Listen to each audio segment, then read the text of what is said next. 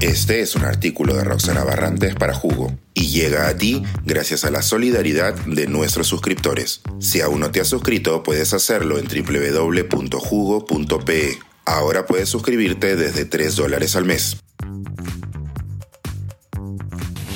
Reconocer el aporte, premiar la inspiración. La trascendencia del Nobel de Economía para Claudia Golding. No, esta columna no será sobre los hallazgos de Golding a través de diferentes y enjundiosas investigaciones o su relevancia para la profesión. El experto en economía laboral y diferencias salariales de género hasta tiene una mejora metodológica con su nombre sobre cómo hacer las mediciones. Es el recordado exjuguero Hugo Ñopo. Él ha dedicado varios hilos de X, antes Twitter, a explicar varios trabajos de la flamante Nobel de Economía 2023. Por otro lado, Carolina Trivelli ha expuesto con su usual claridad la importancia del premio en la encerrona. Los temas de género son esenciales y transversales, también en nuestra profesión, en la que predominan los hombres.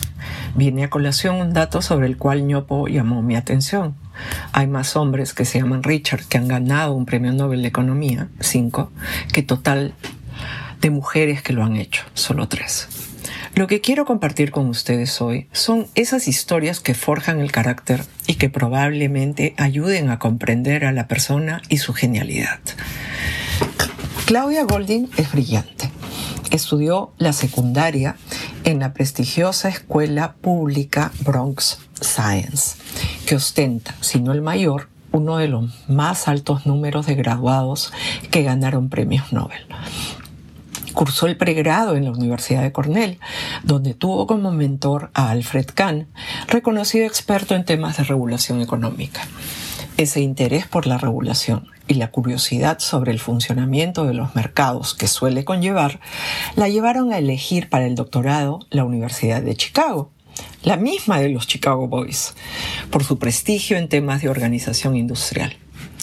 Fue en Chicago donde Golding se topó con economistas que la capturaron para la economía laboral y la historia económica.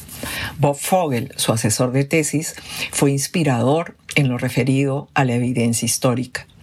Pero el papel que tuvo Gary Becker en enamorarla de lo mejor que tiene que ofrecer la teoría económica fue trascendental, como se lo cuenta en una entrevista al legendario Orly Ashenfelter, profesor de Princeton y ex editor del American Economic Review. En el trabajo de Claudia Golding, en su manera de explicar lo que sabe, uno puede encontrar esa profunda intuición económica resultado de la exposición al trabajo de Becker, reconocido por cuestionar las aparentes obviedades que solemos dar por verdades, incluida la brecha salarial de género no es necesariamente desigual pago por iguales labores, sino que lo transado en el mercado laboral es un vector de características, donde la flexibilidad se convierte en una dimensión valiosa, entre otras, que puede explicar la brecha salarial. No siempre se trata de no quiero mujeres. Una clara discriminación encontró con su coautora la brillante Cecilia Raus en un trabajo muy conocido sobre el aumento significativo del número de mujeres postulando a través de pruebas ciegas a posiciones en orquestas en los Estados Unidos. Si el jurado no sabía si la música que escuchaba provenía de hombres o mujeres, el número de estas que resultaban contratadas aumentaba. En la academia se cuenta con el arbitraje doble ciego. Ni la autora sabe quién le envía los comentarios, ni el comentarista sabe a quién está comentando. Esta práctica, generalizada en la actualidad, a fines de los 80, cuando yo era estudiante de doctorado, todavía no era la regla en la profesión, sino una excepción a estudiar. Pero sigamos con eso de ser una economista trabajando además asuntos de género. Golding recuerda que pasó seis años como profesor en Princeton y que jamás fue invitada a dar una presentación académica. Tim Bresnham, otro economista reputado, contó en Twitter una anécdota que pinta los 70 en los Estados Unidos, pero podría ocurrir hoy en cualquier universidad de nuestro país. Un famoso jugador de béisbol iba a grabar un comercial en Princeton. Parte de la producción consistía en filmarlo en una oficina.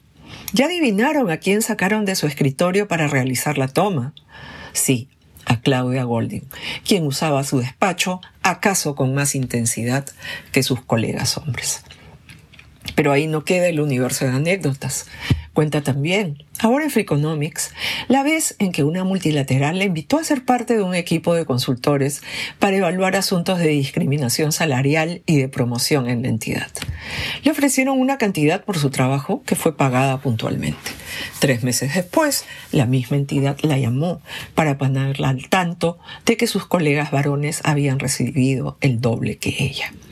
Junto con estas historias, tenemos premiada este año a la primera mujer que obtuvo nombramiento tenure en un departamento de economía en Harvard y a la primera presidenta de la Asociación Americana de Economistas. Y por cierto, a la primera mujer que gana el Premio Nobel de Economía sola, sin acompañantes, por su gran trayectoria e inspiración. Suscríbete a Jugo y espía en vivo cómo se tramó este artículo. Nuestros suscriptores pueden entrar por Zoom a nuestras nutritivas y divertidas reuniones editoriales. Suscríbete en www.jugo.pe.